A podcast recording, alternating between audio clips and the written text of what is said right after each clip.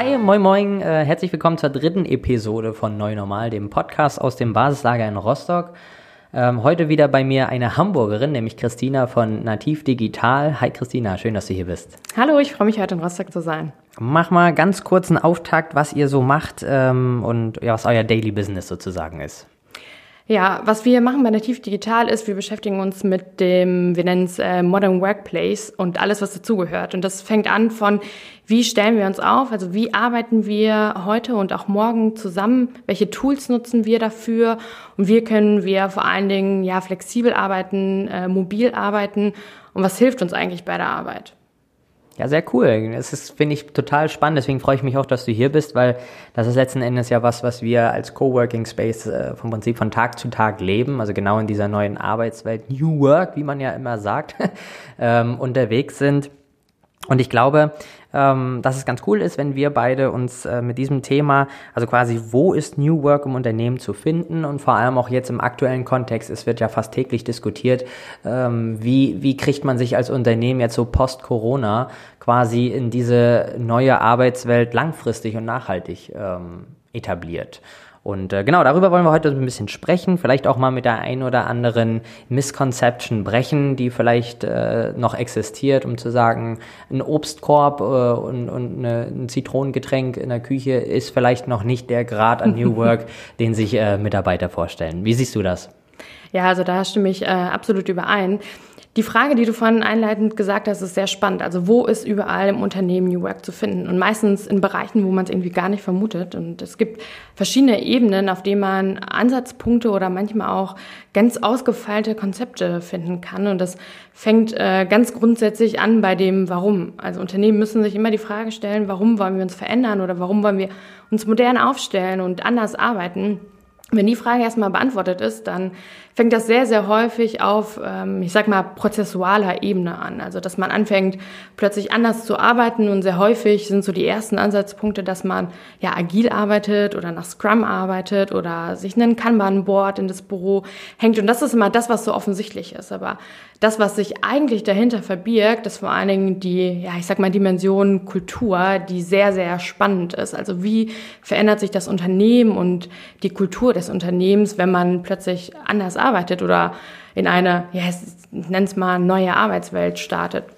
Und da passiert ganz, ganz viel äh, Veränderung, sowohl bei den einzelnen Leuten als auch eben im gesamten Unternehmenskontext. Und darüber hinaus gibt es noch weitere Ebenen, auf denen wir New Work finden können. Und das ist ähm, zum einen die Ebene ähm, Führung. Also wie sieht eigentlich Führung von morgen aus? Oder wie wird schon heute geführt und modern geführt? Und wie sieht eigentlich eine moderne Führungskraft aus? Als auch ähm, ganz viele andere unterschiedliche Bereiche, wo es auch um die HR geht, die plötzlich irgendwie Treiber eines neuen ähm, ja, Arbeitsmodells wird, also andere Karrierewege anbietet, ganz neue Weiterentwicklungsmöglichkeiten anbietet, die äh, gar nicht mehr zu vergleichen sind mit dem, was man vielleicht bisher von Unternehmen kennt. Also sehr, sehr viele spannende Bereiche. Ja, das, also ich finde auch, das ist so, ähm, wo du, wo du gerade so den, den Kern-Purpose quasi äh, genannt hast. Es gibt äh, ja ein, ein, ein Buch, das heißt The Big Five for Life, ist tatsächlich ein fiktionales äh, Werk. Habe ich letztens gelesen, fand ich total cool und da geht es so ein bisschen im Groben auch genau um diesen Punkt, weil äh, es wird ja viel gesagt, gerade in der Startup-Welt ist immer so, uh, was ist euer Purpose und wir wollen Impact und blalala und sowieso. Ähm, Letztlich finde ich aber, ist da doch in einem gewissen Grad echt viel dran. Und in diesem Buch wird das, wie gesagt, auch thematisiert. Ähm, da wird gesagt, oder da, da stellt der Geschäftsführer eben immer die Frage, so nach dem Motto, wo willst du hin? Also was sind deine Big Five for Life? Beziehungsweise deine, äh, ich glaube, Purpose, nee, ja, Purpose for Existence oder so heißt es. Mhm. Also, äh, wo willst du selber als Mensch eigentlich hin? Und wenn das sozusagen ein Alignment mit dem Ziel des Unternehmens stattfindet, also wenn du sagst, Mensch und Unternehmen oder Mitarbeiter und Unternehmen in dem Fall gehen parallel oder Hand in Hand, dass das eine immense Erfolgskraft haben kann. Und deswegen äh, sehe ich das eigentlich schon sehr stark, dass Purpose sozusagen das Kernstück darstellt, aufgrund dessen, dass wir eben hier über eine menschliche Komponente, ich finde, das ist immer ganz wichtig zu sprechen, dass es ja eigentlich um ein, ein, den Faktor Mensch im Unternehmen geht, ähm, das ummantelt wird von dem Thema Kultur Und wenn die Kultur da ist, du dann individuelle Touchpoints findest zu allen anderen Komponenten. Weil ich glaube, es wird äh, viel ähm, auch schnell unterstellt zu sagen, ja gut, äh, jetzt, also New Work heißt hierarchielos zu arbeiten. New Work heißt, es gibt keinen Chef mehr. New Work heißt, wir müssen hier nur noch mit Klebezetteln arbeiten oder wir sind alle, haben nur noch bunte Sitzsäcke statt den Bürostuhl und so weiter. Also so so ein ultimatives, sowas Absolutes. Aber ich glaube, dass das ist es gar nicht, sondern es ist das Spiel mit den Komponenten, ähm, die das ideale Framework von New Work ausmachen im Unternehmen und vor allem, wie ich denke, ähm, unabhängig von der Unternehmensgröße oder auch von der Branche. Also klar, es ist so, New Work hat natürlich den Fokus auf die Bürolandschaft, ist ganz klar. Also mhm. ich glaube, dass wir als ähm, im produzierenden Gewerbe am Fließband eher Schwierigkeiten haben, über New Work zu diskutieren, keine Frage. Aber dafür ist es, glaube ich, auch gar nicht gedacht gewesen. Es geht darum zu schauen, wie kriegt man den klassischen Büroarbeitsplatz so, ich sage jetzt mal, revolutioniert, dass es eben neu und modern funktionieren kann. Und dennoch glaube ich aber, dass es Möglichkeiten äh, gibt, Komponenten von New Work zu finden, die genauso bei VW am Fließband funktionieren kann. Wie siehst du das? Hast du da ähnliche Gedanken zu? Ich glaube auch, dass es viele Bereiche gibt, die im ersten Augenblick ähm, ja, relevanter für den Bereich New Work wirken äh, als andere, was aber nicht heißt, dass es eben nicht auf den gesamten Unternehmensbereich auch übertragen werden kann. Und ich finde, man muss sich äh, sehr häufig die Frage stellen, wie wollen wir arbeiten, wenn wir Arbeit neu erfinden können? Und wenn man darauf dann eine Antwort findet, dann ist es vielleicht die individuelle Antwort darauf, was New Work für einen heißt. Und es gibt, glaube ich, einfach keine ja, allgemeine ähm, Definition darüber, was das heißt, weil das, was ja wirklich dahinter steckt, ist ja die Frage, ähm, was will man wirklich, wirklich tun? Also das, was du schon angesprochen hast mit dem Purpose. Aber auf der anderen Seite glaube ich, und das ist vielleicht nochmal so ein Vorurteil, mit dem man aufräumen sollte, ist nicht, jeder Mensch muss seine äh, volle Erfüllung in dem Job finden. Und das ist absolut legitim und auch erlaubt, in anderen Bereichen ähm, da auch Leidenschaft äh, zu pflegen. Aber wir verbringen einen sehr großen Teil unserer Zeit auf der Arbeit. Und es wäre doch charmant, ähm, die Arbeit so zu gestalten, dass sie uns sehr gut gefällt. Und ich glaube, da gibt es sehr viele Ansatzpunkte, das zu tun. Ich glaube auch gerade, gerade wenn wir darüber nachdenken, ähm, Thema Homeoffice versus Arbeitsort, also klassische Arbeitsstätte oder dann eben den Mittelweg, beispielsweise in Coworking Spaces oder anderen flexiblen Arbeitsorten, sag ich mal. Ähm, dass, glaube ich, gerade diese Individualität äh, neben dem Purpose des Unternehmens, also Purpose quasi aus Unternehmenssicht ist ja mehr so, ich sag mal, eine, ein gewisses Makrolevel, so übergeordnet. Und mhm. wenn man jetzt aber den, den Mitarbeiter selbst sieht, vielleicht einfach mal zu sagen, stellen wir doch mal Individualität oder individuelle Bedürfnisse in den, ins Zentrum und fragen einfach mal die Menschen, was wollt ihr eigentlich? Denn ich finde auch, so wie du richtig gesagt hast, es gibt ja auch Leute, die sagen, ey, ich bin da total fein mit und ich brauche das zum Beispiel auch morgens um 8 hier ins Büro zu gehen, mach mein Ding, rock den Tag bis 16.30 und dann gehe ich und dann weiß ich aber auch, jetzt ist Freizeit. Andere können vielleicht viel produktiver arbeiten, wenn sie so eine Vermischung ähm, der, des Arbeitstages oder, oder auch aus, aus einer regionalen bzw. räumlichen Sicht ähm, eben haben. Und von daher glaube ich, ist es, ist es ist eigentlich so ein bisschen, ja, der, der, der, der Startpunkt, vielleicht zu fragen, Mensch, wo stehen wir denn und wo wollen wir hin und, und was, was sind individuelle sozusagen Bedürfnisse daraus, um da den optimalen Weg als Unternehmen zu finden? Absolut. Und ich meine, das ist ja genau das, was jetzt auch passiert, dass jetzt Unternehmen sich nicht mehr oder sehr viele Unternehmen stellen sich nicht die Frage, wollen wir Homeoffice anbieten, sondern die andere Frage, wie viele Arbeitsplätze brauchen wir noch im Büro? Und ich glaube, aktuell passiert ein, eine sehr, sehr große Veränderung, die genau ähm, darauf einzahlt, dass man jetzt eben unterscheiden kann. Hey, möchte ich morgens ins Büro gehen oder bleibe ich lieber zu Hause oder ähm, gehe ich äh, zu einem Coworking Space, wo mein Unternehmen äh, vielleicht Plätze angemietet hat, die ich dauerhaft nutzen kann und kann das dann individuell jeden Morgen entscheiden, je nachdem, welche Aufgabe ich nachgehe. Und ich finde, das ist momentan eine sehr, sehr spannende Entwicklung. Absolut, ich finde das auch eigentlich genau richtig, wie man darüber auch diskutiert. Also, dass es auch Reibungspunkte vielleicht gibt, dass es eben nicht so ein absolutes Ja oder Nein gibt, sondern dass mir sage, okay, es kommt auf den Grad an. Ich würde es ganz cool finden, wenn wir vielleicht in, in diese Komponenten, du hast es vorhin schon mal kurz angeschnitten, äh, vielleicht mal einsteigen. Ähm, meinetwegen fangen wir doch mal direkt, weil es oftmals damit assoziiert wird, mit dem Design des Workplaces selber an. Also Coworking Spaces, äh, sag ich mal, werden ja oft auch favorisiert im New Work-Bereich aufgrund dessen, dass sie eine andere räumliche Atmosphäre bieten. Magst du uns da mal ein paar Einblicke zu geben? Total. Ich finde, da ist das Relevante der Kontextwechsel. Man kann sich das so ein bisschen vorstellen, dass sich Menschen äh, immer anders verhalten, äh, je nach Kontext. Und wenn man sich jemanden im Fußballstadion vorstellt, der da natürlich mitsingt und aufsteht und jubelt, äh, dieselbe Person würde das eben nicht tun, wenn sie als Beispiel in einer Vorlesung in der Uni sitzt. Und ich glaube, das ist ja komisch, ja. und ich glaube, genau diesen Kontextwechsel schaffen eben Coworking Spaces. Das heißt, man kommt raus aus einem Umfeld, das man irgendwie jeden Tag sieht und womit man auch wahrscheinlich bestimmte Verhaltensweisen äh, an den Tag legt, nämlich dem Büro und schafft zum allerersten Mal vielleicht auch wirklich eine kreative Arbeit im Team, eine Diskussion losgelöst von ähm, bestimmten Aspekten, die man ja nicht sagen darf oder nicht diskutieren darf. Und ich finde, da ist gerade dieser Kontextwechsel, auch der räumliche Wechsel, äh, unglaublich hilfreich. Das heißt so ein bisschen ja, also Tapetenwechsel zum einen, auch für den mhm. Kopf, vielleicht auch genau der, der Mittelweg zwischen eben dem Büro am Unternehmenssitz und dem Homeoffice. Also ich finde auch, dass das Coworking Spaces ja gerade den Charme haben, dass sie sagen, sie bringen ein bisschen oder sie bringen professionelles Setup mit, aber auch die Couch aus dem Wohnzimmer, sag ich mal so. Also ich finde, das ist eigentlich eine coole Schnittmenge, oder? Ja, absolut. Und vor allen Dingen bringen sie auch nach Möglichkeit die Kolleginnen und Kollegen mit, die man eigentlich im Homeoffice eben nicht hat außer man sieht sie jetzt per Video. Das heißt, man hat dennoch die Möglichkeit zusammenzuarbeiten, ist nicht alleine, aber eben in einem anderen Umfeld. Und ich finde, das ist eine unglaublich ähm, spannende Mischform, wenn man die Wahl hat äh, zwischen genau diesen drei Sachen. Also zum einen, ich gehe ganz normal ins Büro, ich kann auch zu Hause arbeiten, aber auch ich habe nochmal quasi ein Büro, das aber nicht in meinem Unternehmen ist, sondern habe nochmal einen anderen, vielleicht sogar geschützten Rahmen, wo wir an einzelnen Projekten eben arbeiten können. Und wenn das dann das Coworking Space ist, dann finde ich das eine sehr coole Option.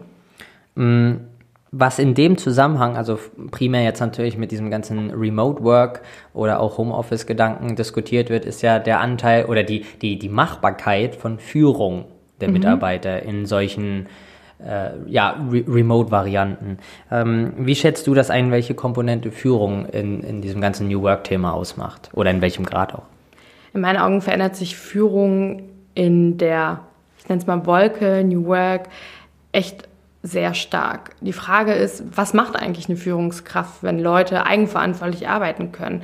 Ist sie dann noch die, der, der Fachspezialist? Also ist eine Führungskraft diejenige, die am besten über den Job Bescheid weiß? Oder ist eine Führungskraft eher jemand, der als Coach zur Seite steht und quasi das Spielfeld frei macht, sodass dann ähm, alle Spieler bestmöglich spielen können? Und ich bin der Meinung, dass es Letzteres ist. Also, dass eine Führungskraft eben nicht mehr diejenige sein muss, die den Job am besten kann, sondern die quasi als Trainer dem eigenen Team zur Seite steht.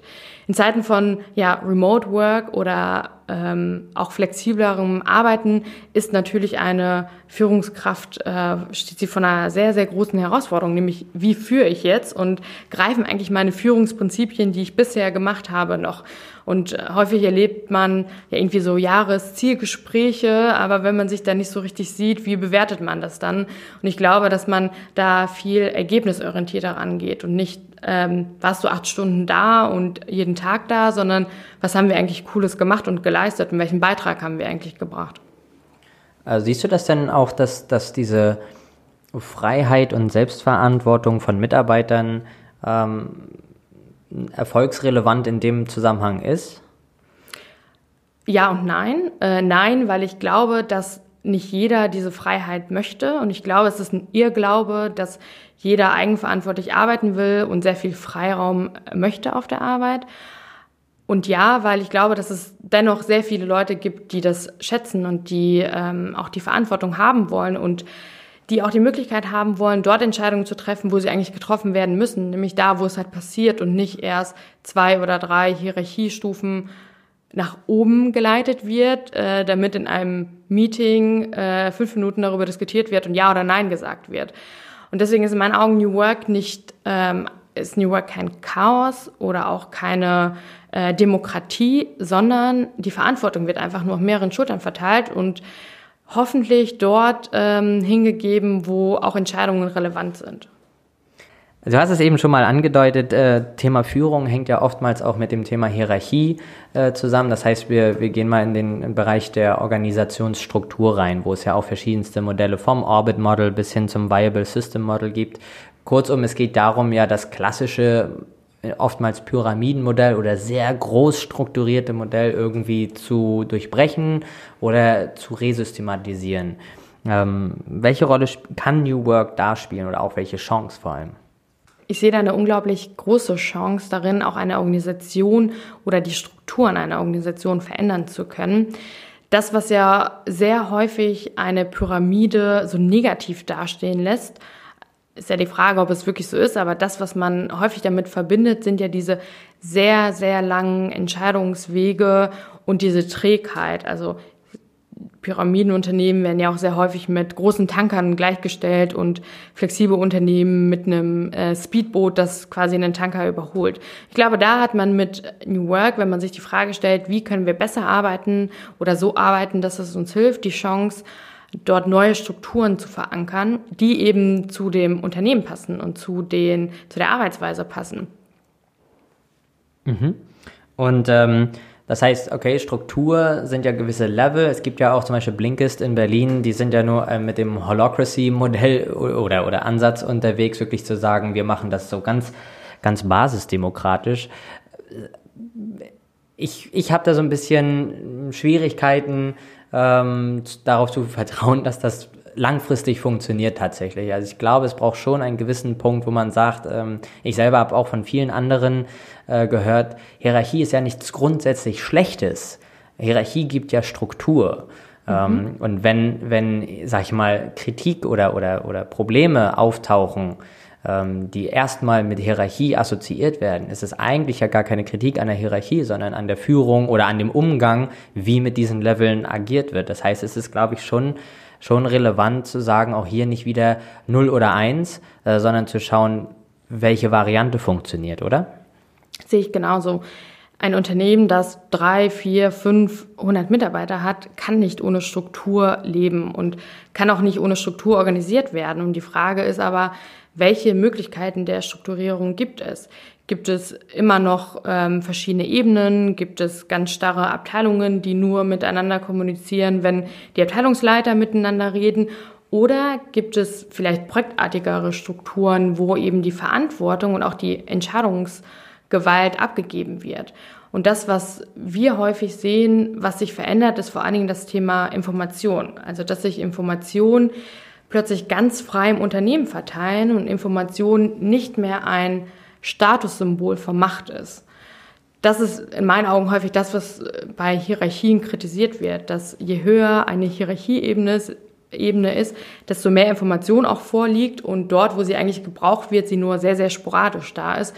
Und wenn man das äh, lösen kann, dass die Gruppen oder Projektteams oder auch einzelne Mitarbeiterinnen und Mitarbeiter genau die Informationen haben, die sie brauchen, um dann zu entscheiden, mit der Erlaubnis auch zu entscheiden, glaube ich, hat man unglaublich viel geschafft. Und wie dann eine Struktur drumherum aussehen kann, ich glaube, da gibt es sehr viele Modelle, an denen man sich ja orientieren kann und die man aber immer ausprobieren muss und herausfinden muss, funktioniert das für uns wirklich und wie können wir das für uns auch adaptieren parallel zur, zur Struktur, äh, was ja mehr sozusagen die Systematik, wie das Unternehmen generell aufgestellt ist, darstellt, ähm, wird ja viel über Prozesse gesprochen. Kurzum, Agilität ist ja so das, das Stichwort in der modernen Arbeitswelt auch.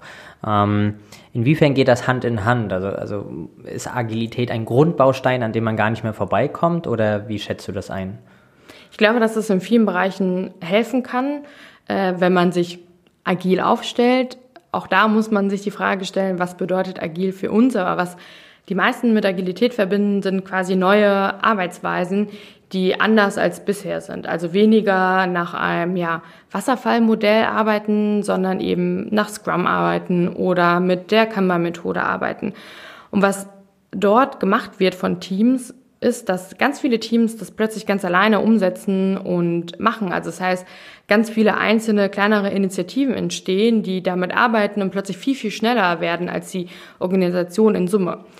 Und dann erleben wir häufig den Punkt, dass nach einer gewissen Zeit diese Teams eben an ja ihre Grenzen stoßen, nämlich immer dann, wenn eigentlich die Organisation immer noch sehr klassisch aufgestellt ist. Und ich persönlich finde, dass das ein sehr guter Ansatzpunkt oder ein Anfangspunkt ist, nämlich sich fra die Frage zu stellen, wie können wir arbeiten und welche Arbeitsmethode passt zu uns? Und dann erst im zweiten Aspekt sich zu fragen, wie hilft das unserer Organisation oder wie, sie, wie muss sich unsere Organisation verändern? Und genau mit solchen ähm, sag mal, Prozessveränderungen oder auch ähm, Rollenverteilung äh, gehen wir ja ganz schnell auch in den ganzen Thema Human Resources rein. Ne? Also, dass man eben sagt, okay, Ausschreibungen haben ja oftmals sowieso schon sehr spannende Bezeichnungen teilweise, äh, wo, wo wenig Deutsch manchmal auch gefunden wird. Ähm, aber ich glaube, es geht eben darum auch, wir reden über eine Arbeitswelt und die Arbeitswelt ist primär noch, wie auch immer, in welchem Grad mit Menschen äh, oder auf Menschen ausgerichtet. Ähm, das heißt, es geht ja auch die Frage einem durch den Kopf, wie haben wir jetzt künftig eher nur noch Product Owner und Agile Coaches und wie auch immer? Oder also auch das muss man ja scheinbar gewichten dann. Ich persönlich finde es sehr charmant, wenn die HR sich als Treiber der Veränderung darstellt und sich die Frage stellt, welche Rollen brauchen wir und sind alle Karrierepfade an der Hierarchie orientiert oder gibt es auch Karrierepfade, die unabhängig der Hierarchiestufe sind?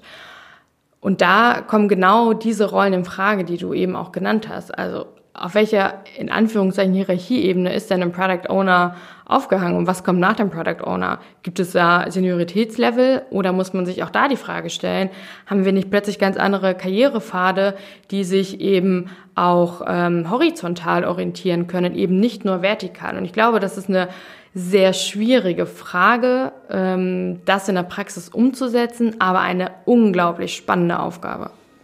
Siehst du denn sozusagen, also du hast es gerade so ein bisschen angedeutet, HR als Abteilung oder auch Personalentwicklung irgendwo themenverwandt in der Pflicht, das äh, zu, zu treiben? Oder wo, wo, ist, wo siehst du da einen Ansatzpunkt, wo man sagt, von daher kann es kommen, so was Neues, durch einen neuen Wind sozusagen ins Unternehmen zu bringen? In meinen Augen ist es bei der HR, könnte es sehr gut angesiedelt sein, denn wenn man jetzt in der agilen Denkweise denkt, dann ist der Kunde, der HR, sind eben alle Mitarbeiterinnen und Mitarbeiter eines Unternehmens. Und da ist es doch sehr spannend, sich genau dieser Herausforderung oder Aufgabe auch anzunehmen. Aber es kann natürlich auch ganz woanders angesiedelt sein und ich glaube, darauf gibt es keine pauschale Antwort. Ähm, mein präferiertes persönliches Szenario ist aber tatsächlich ähm, eine HR zu haben, die genau diesen Wandel vorantreibt. Mhm. Und dann kommen wir ja eigentlich so ein bisschen zu dem, was wir ganz an, eingangs schon mal angedeutet haben, zu dem Thema Kultur. Äh, und Kultur ist, glaube ich, auch sehr facettenreich. Ne? Also es gibt ja sozusagen jeder Mensch in seiner Herkunft ist ja grundsätzlich von an, Beginn an eine, einem kulturellen Framework ähm, oder, oder entstammt ja einem kulturellen Framework. Und selbst wenn du in eine andere Kultur eintauchst, sei es temporär ähm, oder dauerhaft, nimmst du ja vieles mit. Und wenn wir zum Beispiel eben, also es ist ja selbst innerhalb von Deutschland schon so, dass man sagt, okay, die Leute in, in Frankfurt, in Stuttgart, in München ticken vielleicht anders als in Hamburg, Rostock und Co. Das heißt, wir alle äh, sozusagen haben, haben die eine grundsätzlich deutsche Kultur ja bei uns äh, oder in uns, aber trotzdem gibt es ja eine regionale Verschiedenheit und das kann natürlich auch gerade, wenn man äh, sich verschiedene Arbeitsstätten anguckt, vielleicht ja auch zu einem sei es Generations- oder auch so einen gewissen, sag mal, kulturellen Konflikt äh, geben. Und äh, in dem Zusammenhang wird ja ganz oft drüber gesprochen, in welchem Grad gibt es so eine Corporate Culture? Also wie kann ein Unternehmen selber für sich eine Kultur aufbauen? Wie schätzt du das ein? In meinen Augen ist Kultur maßgeblich für jede Veränderung, sei es darum, den modernen Arbeitsplatz zu entwickeln, sich ganz neu aufzustellen oder jegliche andere Veränderung. Und eine Kultur ist eigentlich immer die Vergangenheit. Also die Kultur eines Unternehmens zeigt eigentlich das, was das Unternehmen in der Vergangenheit ja, ausgezeichnet oder ausgemacht hat. Und das merkt man häufig, wenn man einzelne Personen in einem Unternehmen austauscht. und auch einen CEO austauscht, wird sich häufig die Kultur eben nicht ändern, weil die Kultur nicht an einzelnen Personen hängt im Unternehmen, sondern sie eigentlich so ein bisschen wie so ein Schatten oder ein Nebel ist, der eigentlich ein Unternehmen begleitet. Und das heißt auch, dass wenn man sich vornimmt, die Kultur zu ändern und ein Kulturprojekt startet, ähm, man das leider nicht von heute auf morgen machen kann, sondern dass es genau so, wie es bisher war, eigentlich immer auf Erfahrungen und auf bisherigem aufbaut.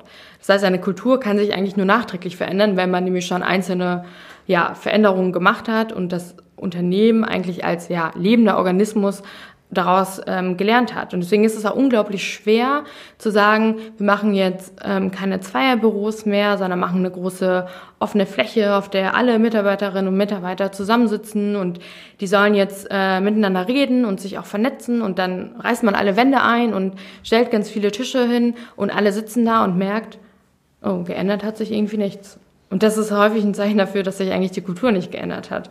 Ähm, und eigentlich muss man genau da anfangen, ähm, da positive Erfahrungen zu machen, die eigentlich das Unternehmen auf diesem Weg dahin begleiten, äh, plötzlich offen miteinander zu sein, vielleicht auch Dinge anzusprechen, die vorher verpönt oder sogar verboten waren ähm, und das eher zu integrieren und zu ermutigen. Und da äh, haben in meinen Augen vor allen Dingen Führungskräfte eine sehr, sehr wichtige Rolle.